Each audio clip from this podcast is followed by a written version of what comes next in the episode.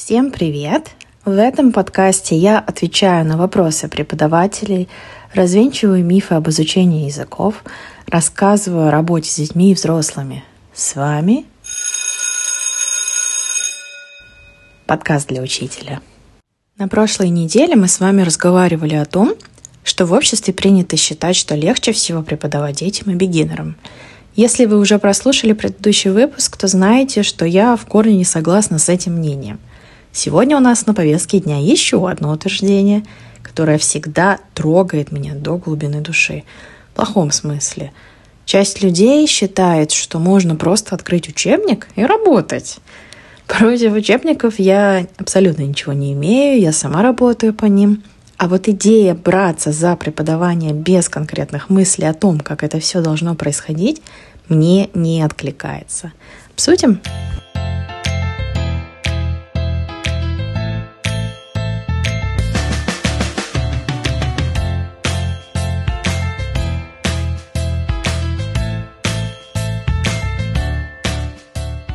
Когда я вспоминаю свою учебу в школе, то иной раз с трудом могу понять, почему мне нравился тот или иной предмет. Многие преподаватели как поступали? Так, открываем учебник на странице 156, читаем правила, выполняем задания. И это, в общем-то, касалось любого предмета. Мой личный интерес держался на моей любознательности, любое правило, история в моей голове преображались в интересный мир.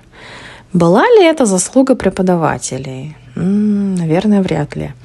Так, Подождите, но ведь я сама искренне верю в то, что даже самый сложный, в какой-то мере не очень интересный предмет можно преподнести так и под таким соусом, что заинтересуется самый, даже так скажем, ленивый ученик.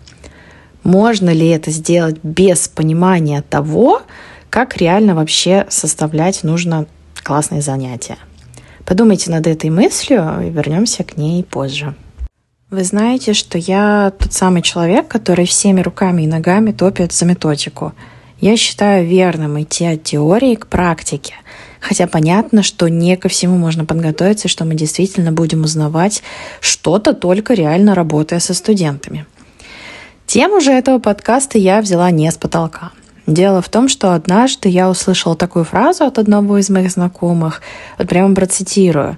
«Да что там, эти репетиторы делают, вообще получают такие деньги, учебник взяли, вместе прочитали, задание подделали, готово». Меня это возмутило. Потом ко мне пришло понимание, что ну, человек не совсем в теме, да, что вообще происходит на занятиях, этот человек не знает, каким образом – Поэтому давайте не будем его судить, а давайте начнем с вами прямо с таких азов. Что из себя представляет абстрактное наше какое-то занятие? Конечно же, я буду говорить про английский, хотя базовые принципы построения занятий будут теми же для любых предметов. Начинаем с цели. Любая цель имеет под собой ожидаемый итог, то есть то, что студенты должны с занятия вынести – Допустим, мы на данном занятии в первый раз со студентами будем касаться грамматической темы Present Simple. Тему эту мы с потолка не берем. Для нее нам нужен контекст. Поэтому мы будем говорить в этот раз о наших ежедневных делах и расписаниях дня. Чтобы появился контекст, его надо откуда-то взять. То есть ввести в начале занятия. Затем мы обычно показываем структуры, например, в тексте или в какой-то истории, чтобы у студентов сразу было понимание, что это вообще за структура и как она используется. При этом это происходит зачастую скорее неосознанно. То есть мы не даем это правило, что вот present simple используется тогда-то, тогда-то, а сначала показываем пример в контексте. И далее уже будем думать, как мы к этим самым структурам подведем. То есть, например, мы возьмем пример из текста и будем на доске его разбирать, да, расписывать, подчеркивать, что-то выделять. Или создадим специальную разработку формата Guided Discovery. То есть студенты будут отвечать на вопросы в ней, подчеркивать правильный ответ, тем самым они будут узнавать и прорабатывать структуру. На данном этапе у вас должно быть понимание, какому подходу вы будете следовать. Это будет inductive approach или deductive.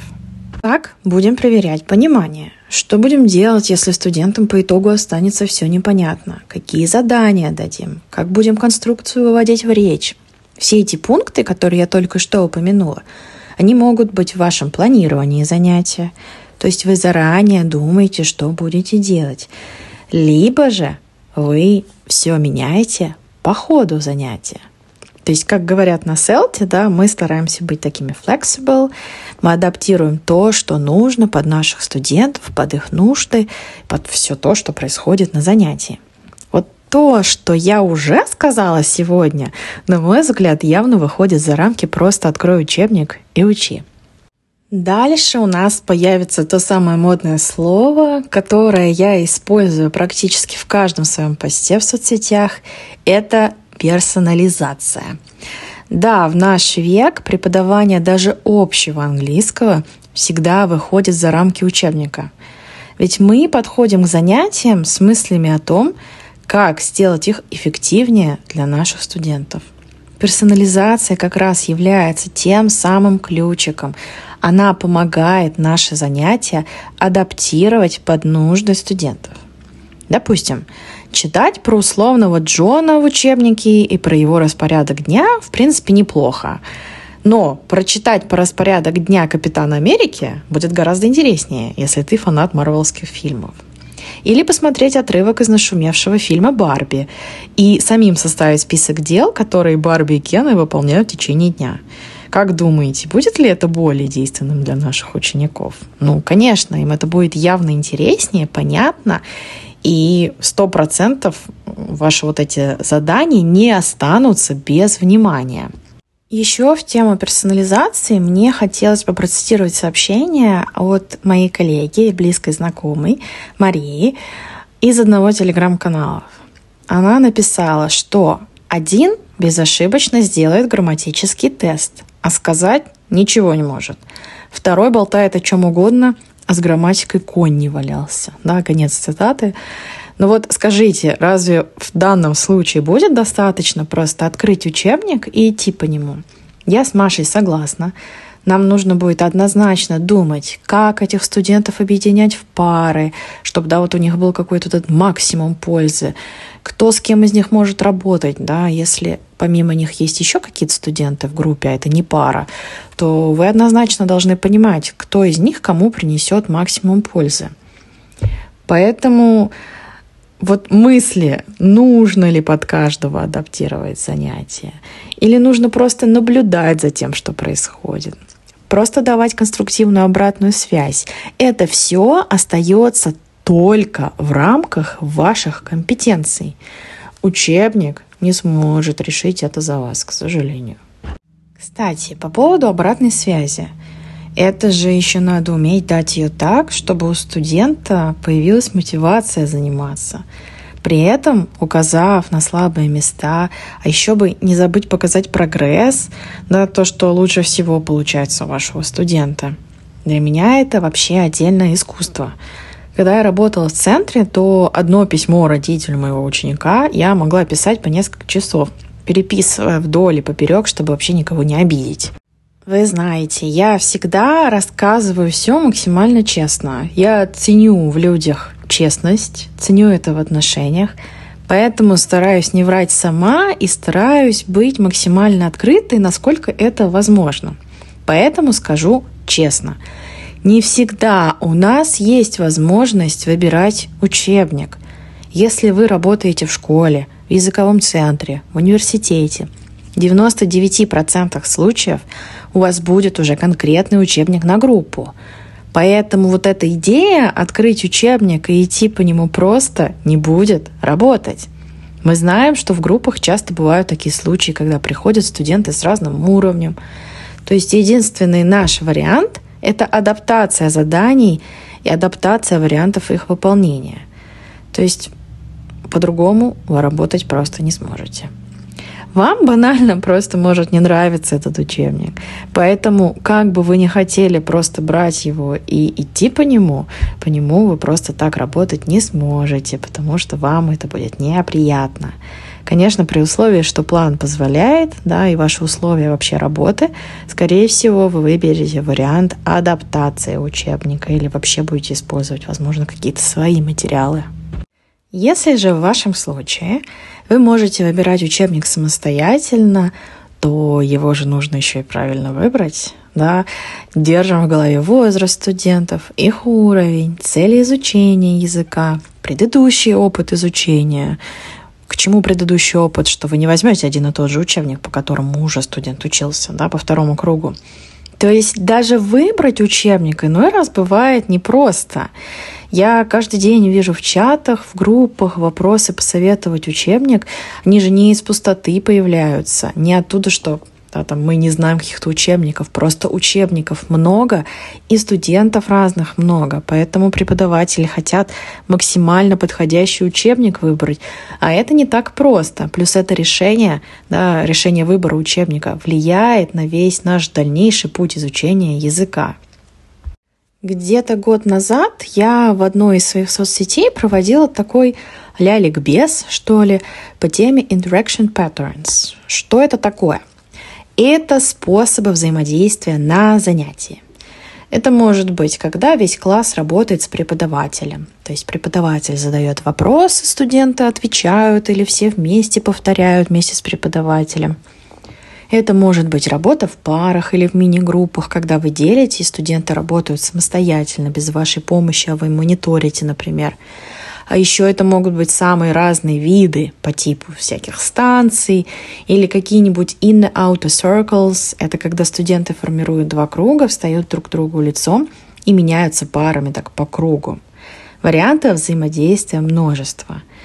А еще, если у вас онлайн занятия, то нужно думать, как кого с кем ты поставишь, как часто будешь менять пары, что вообще делать, если кто-то постоянно вылетает из конференции при распределении в группы.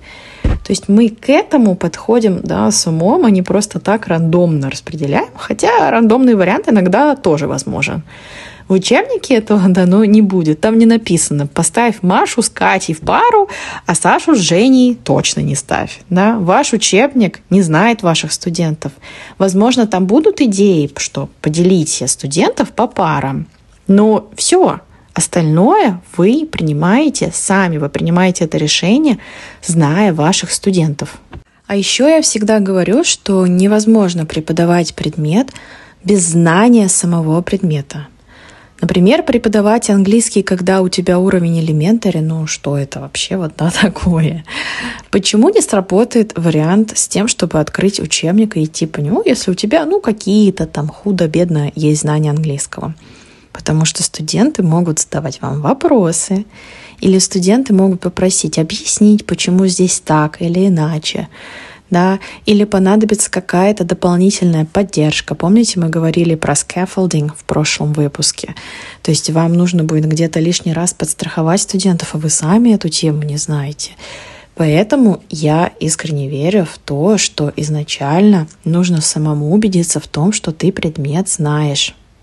Теперь я хочу вернуться к тому вопросу в самом начале, да, про построение классных занятий. И моя мысль изначально была, что возможно ли сделать классное занятие без понимания методики. Тут для начала надо, наверное, решить, что вообще такое классное занятие. Да? Для некоторых детей это просто попрыгать, побегать, поиграть в игры.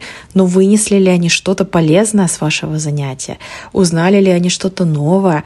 Могут ли они теперь использовать это в своей речи? Для взрослых иной раз это просто какое-то вообще простое задание на перевод, которое их там очень радует, но не всегда оно на самом деле помогает им выучить язык. Поэтому давайте вернемся изначально к мысли с точки зрения методики. Возможно ли построить грамотное занятие, если ты не обладаешь соответствующими знаниями, а только используешь учебник? Сюрприз, я думаю, что возможно, как бы я там не голосовала за знание методики, но для этого нужно, чтобы много пунктов сошлись разом. Каких? Богатый опыт изучения предмета. То есть вы учили язык, например, с разными преподавателями, в разных контекстах, в разных местах, самостоятельно, с преподавателем, с учителем, с репетитором и так далее – хорошее знание самого предмета. Про это уже сегодня говорила, поэтому углубляться не буду. А еще у некоторых есть вот такая, знаете, чуйка или интуиция, я не знаю, возможно, наблюдательность какая-то, что человек по наитию делает вещи верно. То есть, возможно, он за кем-то наблюдал и повторяет, возможно, это какой-то, не знаю, педагогический дар. И еще один пункт – это любознательность. То есть по факту человек, возможно, нигде не учился, как преподавать, не знает какие-то там фреймворкс, планы и все прочее, системы, скиллы. Но поскольку у этого человека большой опыт изучения языка, ну или любого предмета, если мы об этом говорим, Плюс этот человек много ищет, да, в интернете читает форумы, каналы классных преподавателей, наблюдает за группами в разных соцсетях, берет оттуда идеи. Поэтому, возможно, при сочетании вот этих нескольких факторов занятия действительно будут классными, интересными и, что немаловажно, полезными. То есть интуитивно человек будет делать все верно. К сожалению, как мне кажется, вот это комбо, оно крайне редко встречается. Поэтому мой ответ на изначальный вопрос – это идти от понимания того, как и что работает – то есть запастись конкретными техниками, знаниями, и тогда уже можно будет оседлать и приручить любой учебник. Ну и, соответственно, научить практически любого ученика.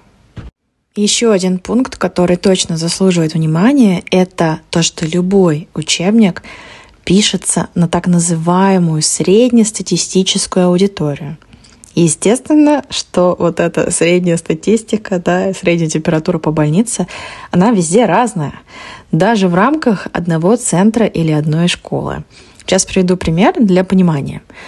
У меня, когда я работала в центре, было несколько групп, которые шли по одному учебнику. То есть предполагалось, что я могу их всех обучать по одному плану. Составляю его и потом веду там все эти группы. Так, например, можно было начинать занятия одинаково, читать один и тот же текст, играть в те же игры, да, подготовить все те же материалы, а не готовить вот три разных варианта развития событий. И получается, вроде ты обучаешь три группы, то есть непосредственно три рабочих часа, а план пишешь один. Такая экономия времени на подготовку. Это были дети-школьники. И одна из первых тем по учебнику этих групп была страны и национальности. Вообще больная тема, сложная на самом деле для многих. Ну, и моя ошибка, конечно же, была составить один план и верить, что он пройдет для всех. То есть я не подумала о том, что у меня могут быть какие-то сложности, составила один план и пришла с ним. Ну, вот, вот такая я была на тот момент. В первой группе мне повезло. В этой группе были одни мальчишки. И не хочу обобщать, но конкретно в этой группе были мальчишки-любители футбола, баскетбола, прочих видов спорта.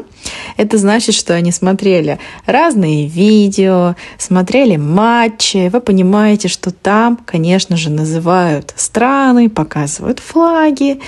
И поэтому в этой группе занятие прошло классно. Более того, половина моего занятия им вообще была на самом деле не нужна. Вот этот ввод через флаги, отработку названий стран, потому что они все это знали. Поэтому мы быстренько поработали с картой, чтобы знать, какая страна где находится, и отработали непосредственно уже название национальности, а не стран, потому что национальностями были сложности. И я думаю, о, значит, во второй группе сейчас тоже быстренько все сделаю. Во второй группе у меня, получается, была ситуация наоборот. В основном в этой группе были девочки, далекие от футбола однозначно и, к сожалению, от географии тоже. Ни карта, ни флаги, ни какие-то там национальные символы, традиции и все прочее вообще не помогали. И вот даже перевод на русский, которым я практически не пользуюсь, тоже – то есть невозможно было сделать эту ассоциацию с родным языком.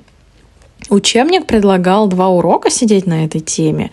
То есть страны, национальности, там повторение и да, завершение какой-то этой темы. По итогу с первой группой, на самом деле, мы прошли все за один раз, на следующем занятии повторили и пошли дальше по учебнику. А со второй пришлось задержаться. Виноват ли учебник? Конечно, нет. Виновата ли я? Ну, может быть, в какой-то мере, что не оценила знания своих студентов э, заранее. Но в целом, конечно же, тоже нет. Просто мои студенты были разные. И наивно было полагать, что один и тот же план сработает идеально в двух случаях. Поэтому мое мнение, что просто открыть учебник и работать по нему нельзя, потому что нам приходится все время держать в голове много разных факторов. Как и всегда, вы вправе со мной не соглашаться. Это мое мнение. Это нормально, если вы видите ситуацию по-другому. Свои мысли в плане комментарий всегда можно оставить в моих соцсетях. На сегодня все. Спасибо, что были со мной. Не забывайте, что ваши сердечки и звездочки помогают продвижению подкаста, а также мотивируют меня записывать больше и делиться информацией с вами абсолютно бесплатно. Удачи, прекрасного дня и увидимся через неделю.